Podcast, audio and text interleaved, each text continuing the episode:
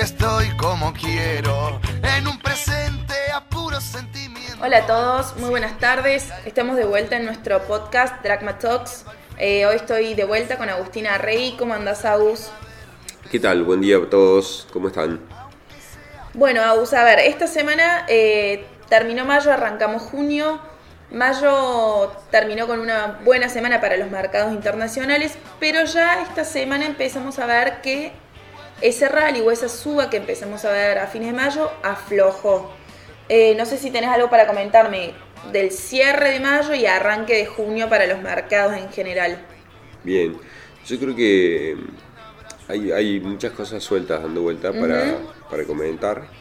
Eh, los mercados cortaron hace la semana anterior, previa a esta, habían cortado esas siete semanas seguidas de baja. Sí. Pero bueno, están tratando de, estabilizarse, que, cosa que es buena. Bien. Eh, de todas maneras, siguen negativos. Nasdaq está en menos 23 en lo que va del año. Standard Poor's menos 13, casi 14. Los latinos revivieron Efectivamente, sí. Eh, Brasil está más 24 nuevamente positivo en dólares. Chile 30% arriba en dólares sorpresivamente. Colombia 23. Sí. Eh, y bueno, Argentina con un humilde 4,5, ¿no? Pero bueno, o sea, medio en dólares cable. Pero, pero bueno, yo creo que se destaca ahí.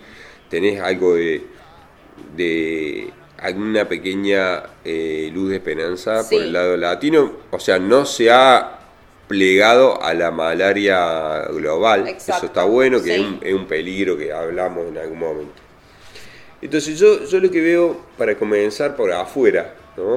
para después algunas cosas locales que me, gustaría destacar. Bueno. Lo que veo de bueno afuera eh, es la estabilización y si hasta te diría nueva entrada de fondos en bonos. Exacto, sí. Eh, si yo miro el TLT, el TLT es un ETF que agrupa todos los bonos del tesoro que vencen mayores a 20 años. Bien. Un ETF muy grande. Bien. Y ha habido una, una, destacada eh, suscripción de ese ETF. Y, me parece un, buen síntoma, un muy buen síntoma de recuperación del mercado de bonos. Yo creo que lo hemos dicho acá y lo hemos confirmado con, con muchos otros analistas que seguimos y que son nuestros referentes, que el mercado bonos había una oportunidad. Y empezaba, creo que el mercado empezó a darse cuenta de eso y empezó a entrar ahí. Sí, los grandes fondos están recibiendo muchas presiones compradoras y también en el retail, también ya lo estamos viendo, que están apostando eh, a estos valores, a los bonos cosa que necesitamos que suceda exacto, para que las acciones se estabilicen, ¿no? Primero. Eh, y, en, y, en, base a eso, eh, yendo a acciones, eh, esta semana repasaba una... Hay muchos fondos que, son en acciones, son fondos hedge y están hablando, teniendo reuniones con su accionista para, con su inversionista, mejor dicho, para contarles qué, qué están haciendo, por qué le está yendo mal, etcétera. Por qué le está yendo mal es bastante fácil de explicar, pero bueno, en realidad exponen la estrategia a seguir y, sus y sus sensaciones sobre el mercado. Entonces, repasando algunas de esas este, cartas a, los inversionistas, reuniones, eh, hay muchas cosas que me llaman la atención que me parece que van en la misma línea. Sí. Y, y pero algunas son en común, ¿no? O sea, son casi comunes a todo ese tipo de digamos, de, de, discurso que, estamos viendo. Y es que en general todos se están tratando de mantener fuera de países peligrosos macroeconómicamente. Exacto. Y de aquellos que están impulsados por materias primas. O sea, lo que vi por lo menos en común últimamente es que eh, están tratando de evitar quizá eh, sobreexposición en esos dos lugares o esas dos características. Bien y que la caída de precios eh, en muchos sectores es tan grande que está, digamos, desvinculada de los fundamentals. O sea, sí. y que muchas veces obedece a eh, ese, ese, esa orden de retiro de fondos que ellos reciben Dice, bueno, si alguien se desuscribe, se decide llevar el dinero de esos fondos, ellos tienen que vender y tienen que vender lo bueno y lo malo, aunque crean que y estén convencidos que hay y a cualquier valor, sí. Totalmente. Entonces, esas, esas, digamos, caídas muchas veces eh, son provocadas por este tipo de, situaciones, ¿no? El retiro de fondos, que fondos este, no es que cambiaron su convicción, sino que tienen retiro de fondos y tienen que vender. Y no pueden desbalancear su cartera vendiendo solo lo que creen que no va a andar, entonces tienen que hacerlo eh, eh, armónicamente. Exacto. Entonces, en general, ellos, he visto algunas cosas como que, y, varios papeles eh, que muchos mencionan en común, como Facebook, Google, Qualcomm, eh, mismo, que estamos muerto de antes de, esta, crisis, pero y otros papeles están, están operando en general, ellos venden mucho ratios de EBITDA y 7-8 veces EBITDA cuando el estándar está en 11-12, ¿no? Entonces, y, esto, y, papeles que normalmente deberían operarse en 15-20x. Entonces, hay algunos sobrecastigos y cosas buenas. Eh, eh, como ese ejemplo que digo, y muchos otros, ¿no? Y dentro de eso están tratando de mantenerse en acciones que no sean eh, especulativas, sino en que sean clásicos de alta calidad, ¿no? Seguir mirando los fundamentals más allá de todo, ¿no? Y, y, muchos mencionan que ya el porcentaje de acciones Nasdaq que están debajo de los mínimos 52 semanas es, es, bastante alto. Eh, y cada vez que se ha producido este tipo de situaciones, 12 meses vista, el retorno en Nasdaq ha sido promedio 57%. Bien. Entonces, eh, ellos están con la posición de no vender acciones de alta calidad, que tengan fundamentos sólidos, y eso me, pareció bastante lo que veo escuchando como en común en, todo lo que, lo que vemos, ¿no? Sí, un poco también lo que nosotros venimos comentando hace bastante, ser selectivos con las acciones, con todos los instrumentos en realidad, y mantener la posición, no por ahí... Eh, atacarse y salir a vender a cualquier precio y aceptando el sobrecastigo que está teniendo hoy el mercado. Hay un fondo especialmente que ellos eh, hablaban específicamente de lo que sucedía con épocas de subas de tasas o tasas crecientes, ¿no? Entonces ellos eh, estudiaban mucho la correlación que había de cada sector contra esa situación. Y ellos decían que, o explicaban que según su análisis, eh, existe una correlación positiva con sectores como industrial y financieros, que es lógico, tasas más altas, ¿no? Y a su vez negativa, eso lo lleva a estar negativo porque la correlación contra esos sectores, así se lo indica, con utilities, consumo básico, digamos, y rates. ¿no? Por eso algunos, ya algunos eh, fondos de eh, inmobiliarios que sí o sea, hay que ver bien ahí, si no es un alternativo dedicado que esté muy bien planeado, en general sube tasas, por ahí hay que ver bien eh, qué producto entra en el inmobiliario, ¿no? Después, y algo que sí me llamó la atención, que ellos, para ellos la correlación con software, que es un subíndice, si querés, de tecnología, es cero. O sea, ellos estaban cómodos en software porque decían que la correlación con su tasa ellos no, no, le da que tiene que ver. De hecho, ellos lo resumían a todo esto porque la charla se daba porque explicaban que el típico análisis de sube tasas son negativas para acciones de crecimiento. Eh, si bien era, ellos dicen, es cierto, pero es una simplificación, simplificación excesiva y, y hay que y digamos, se pierden los detalles como esto que, estoy contando. Entonces, eh, eso me parece algo que vi en, eh, bastante común en este tipo de, digamos, de, comunicación a inversionistas. Y, también, por otro lado, me llama la atención y quería comentar una comparación entre Exxon y Zoom. Sí. ¿no? Exxon es la petrolera y Zoom es la de que todos conocemos el, la empresa de videollamadas. Entonces, Financial Times publicó un comparativo sí. Eh, que está muy bueno porque muestra que pre-pandemia sí. Exxon valía 300 mil millones de dólares. Bien. Y Zoom valía algo más, algo menos de 20 mil millones de dólares. Bien. Con la pandemia este, empezó el furor, digamos, Zoom y todo ese tipo de compañía, ¿no?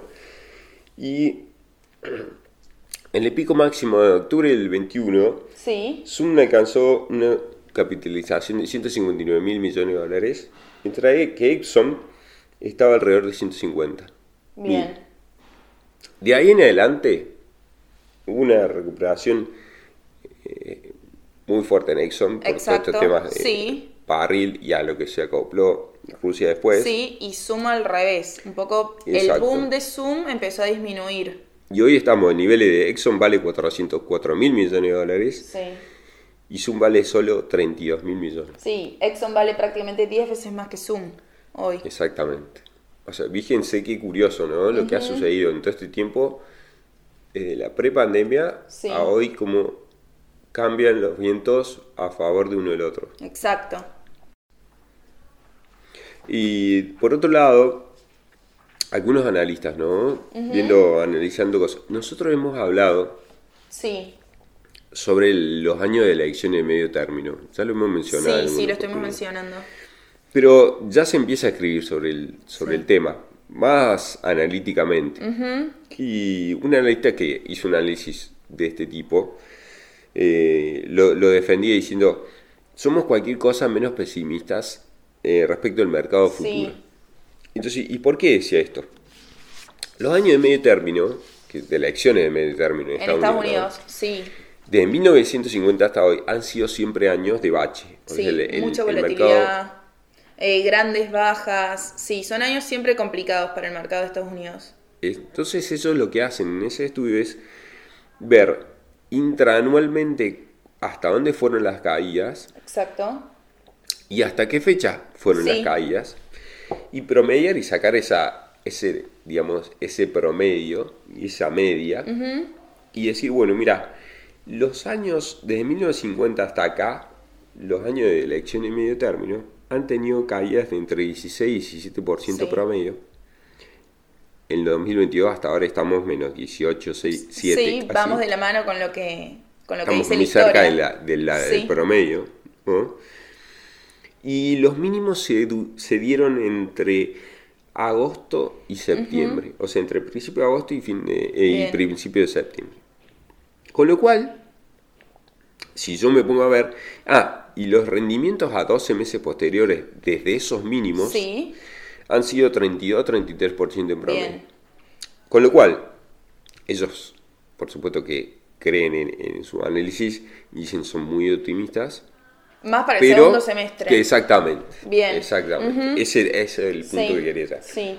Cuidado, o sea, esto no es, son reglas eh, lineales, ni, ni, tampoco son eh, máximas que se cumplen no, siempre. No, pero siguiendo ese análisis podríamos esperar que una vez, si toda esta volatilidad se calma y pasa, según este análisis, más para el segundo semestre, podría haber un repunte según lo que es el promedio de los años intermedios para Estados Unidos, ¿no? Exacto. Entonces, eh, yo creo que ese, ese análisis tiene fundamento y, va a pasar algo parecido. O sea, no sé si vamos a terminar el año, lo he dicho, positivo, pero creo que los mínimos... No tan negativo, por lo menos. Exactamente. Bien. Además, yo creo que en 12 meses vamos a estar arriba de estos niveles. Bien. Entonces ya sí, si querés pasamos a lo local. a lo local, sí. En lo local yo empezaría por el tema de bonos en dólares. Sí, están complicados, incluso bastante más complicados que los bonos en general emergentes. Pareciera que los bonos de los mercados emergentes en general despegaron o siguieron el rebote que vimos en los mercados de afuera, pero fue muy marcada la descorrelación que tuvieron los bonos argentinos. Siguen y siguen bajando y perdiendo valor, mientras que el resto de los emergentes siguen subiendo. ¿A qué crees que esto se debe, Agus? Yo creo que un poco es lo que contábamos hace dos viernes. Sí. Eh, la, la, aversión que tienen sobre Argentina los fondos de afuera. Sí. Y, pero también tiene que ver con algunas cosas eh, que ahora un poquito más adelante vamos a hablar sobre la situación de las cuentas nacionales respecto del acuerdo del FMI y la situación local de deuda. Pero lo cierto es que los bonos argentinos siguen bajando. Eh, el, el, el, el, Bonar 30 está cayendo 12% desde medio de abril. Sí. Incluso un bono de Sri Lanka que voltearon ahora el 20 de mayo. Un mes, sí. Eh, cayeron menos que eso. Ya, ya, tenían adentro descontado el default, pero bueno, eh, es un síntoma. Eh, hasta Ucrania anduvo positivo. Sí, y, está atravesando una guerra. Y nosotros no, no podemos retomar el, rumbo alcista. Mientras que los analistas ponderan bonos de Brasil, Chile y Colombia, de Argentina prácticamente no, no se habla.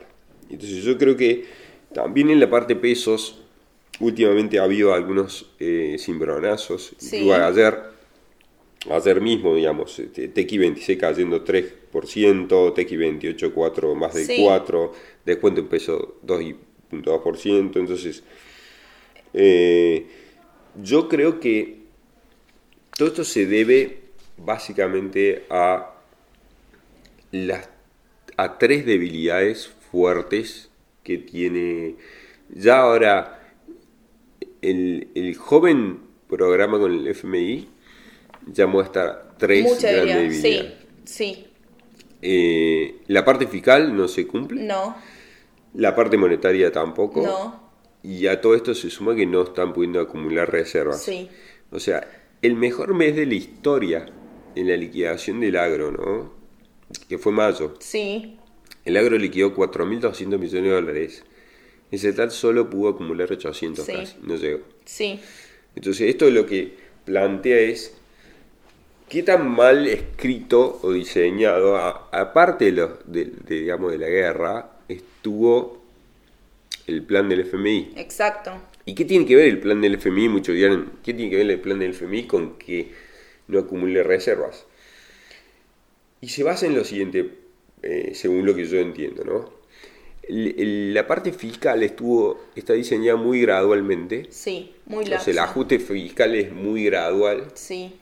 Mientras que las restricciones monetarias son muy duras. Con lo cual te obliga a financiar ese, ese déficit que vos no lo vas a financiar más con emisión en el mercado local de deuda en pesos. Sí.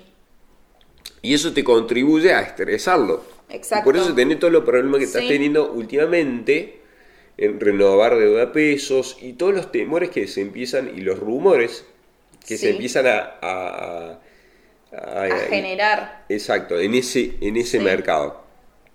Entonces también el que ve de afuera está mirando eso. Dice, yo no voy a entrar en un bono en dólares porque esta gente no está haciendo nada para solucionar el fondo. Tal cual. Entonces tarde o temprano vamos a terminar, creo que más temprano que tarde, en una rediseño del, acuerdo. Y quizá para el año que viene, algún efecto ya veremos. Bien. De igual forma, el acuerdo arrancó siendo algo muy laxo, no tenía forma nada más de simples indicaciones, con una inflación muy por debajo de la que vemos actual. O sea, ya desde el principio nosotros decíamos que no venía a cambiar los problemas profundos que tenemos como país, ¿no? Y creo que lo estamos evidenciando en este momento y de acá en adelante. Bueno, ahí tenés uno de los ajustes grandes que, que tiene que ver con la acumulación de reservas. Sí. Viene por el lado de, la, de lo que estás importando en energía. Exacto. eso era difícil de prever. Eh, pero también, pero a la, digamos, no es todo culpa de eso. No. Porque la previsión de inflación, si querés, también está mal hecha. Porque ellos eh, están, están trabajando con, un, con, un, con una inflación de 48. Sí. Y por lejos que va a ser arriba del 60. Tal cual. Si vos mirás el mercado bono, te dice va a ser 65%. Las previsiones nuestras son arriba del 75. Y si pasa alguna catástrofe algún, no sé, algún problema, estamos en 100 cuando ni siquiera nos vamos a dar cuenta y vamos a estar arriba, en los tres dígitos. Entonces, ¿todo esto dónde va a terminar? Y yo creo que va a terminar en, el año que viene, en algún momento, o si quizá este mismo segundo semestre, en alguna discusión sobre qué va a pasar con el tipo de cambio oficial. Sí. O un desdoblamiento, se puede volver a hablar, o más cepo. Bien, bien. Eh, creo que va a terminar siendo otra vez el problema y, El problema es siempre y va a terminar ajustando por algún lado, que va a ser malo, digamos, para... Por eso digo, eh, dolarizar sigue siendo la, primera opción, eh, porque no hay nada que haya cambiado. Y de hecho, los bonos SER, fíjate que la caída que tuvieron ayer, bueno, es un, es un dato que pueden volver a acomodarse, pero estamos viendo que los fondos SER no han rendido. Durante el mes de pasado, de mayo, digamos, ya estuvieron casi neutros. Y, y, ya no se comportaron mucho mejor que el ser como lo venían haciendo los meses anteriores. Exacto, a principio de año tuvimos meses muy buenos para los ser, tanto instrumentos particulares como los fondos, y en mayo llamó mucho la atención que por ahí algunos instrumentos en particular tuvieron un rendimiento promedio con el resto de, de los instrumentos, pero los fondos, por ejemplo, con ajuste SER, rindieron con suerte cerca de un punto, cuando por ahí tenés otros, como por ejemplo con ajuste Butler, eh, que estuvieron arriba del 3%. Y creo que eso un poco lo estuvimos comentando también, de que no vemos con malos ojos al que decida por ahí diversificar su cartera o empezar a distribuir dentro de los distintos ajustes y no quedarse en el que ajusta por inflación, ¿no? Lo que pasa es que, ¿por qué muchos eh, se preguntan por qué sucedió eso, ¿no? Entonces, adentro de los fondos SER, lo que pasó es que vos tuviste caídas de precio, en algunos casos, muy fuertes. Muy grandes, sí. El TX23 estaba menos 8,3, sí. rendía menos 8,3 más infla, o sea, infla menos 8,3, y ayer estaba operando infla más 1,8. O sea, eso implica una caída de precio bastante dura. El, el T2X4 está rindiendo 6,5, o sea, ¿no? Entonces, eh, hubo caídas en toda la curva, pero principalmente en la, en la tramo medio, y muchos fondos SER tenían mucho tramo medio. Y todo esto tiene que ver, ¿por qué esa caída? Porque empiezan estos temores, empieza, y, la, el riesgo de estar en SER o en otros bonos ya empieza a ser indistinto. Exacto. O sea, no sé si lo habíamos mencionado hace dos viernes, pero las tasas implícitas de ROFEX, por ejemplo, por caso, ya casi quedan muy parecidas al ser a los 8 o 9 meses vista. Sí. Entonces, creo que ahí está el tema de por qué Yacer no es la estrella del día y el estrés lo está generando el mismo problema con el FMI y, intentar cumplir con eso. Sí. No, no sé, no sabemos, por supuesto, ni nadie lo sabe, eh, cómo va a terminar esta historia, pero me parece que por ahí viene la presión y por ahí las dudas por el, por el, por el tramo SER. Bueno, bárbaro. Eh, creo, Agus, que estuvimos repasando un poco tanto afuera como local las, principal, las principales cositas que estuvimos viendo esta semana. No sé si tenés algo más para sumar o... No, creo que tocamos una cantidad de temas en poco tiempo, pero bueno, tratamos de no...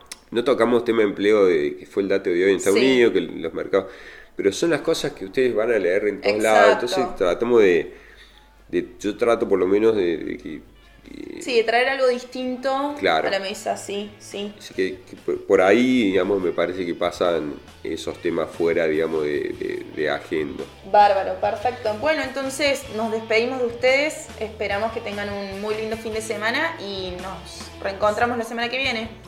Hasta la próxima, un abrazo más de la cuenta. Y si tropiezo ya no es fatal, porque yo sé que queda una vuelta de tuerca más. Puede que un tanto lo efímero sea cuestión de practicar. Efímero para mí lo que para otro un sueño.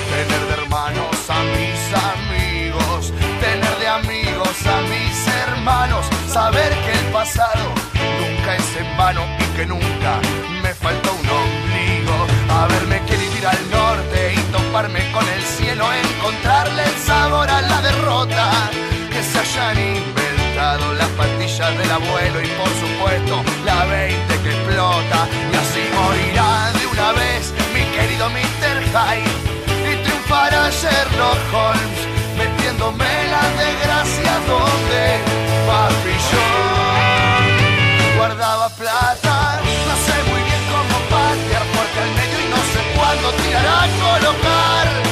Pero eso sí, no va a cambiar. El primero en patear. Romper esquemas de los que siempre siempre callan, gritar aunque sea una sola verdad y desafiar a Lucifer de visitante aunque tenga la de perder.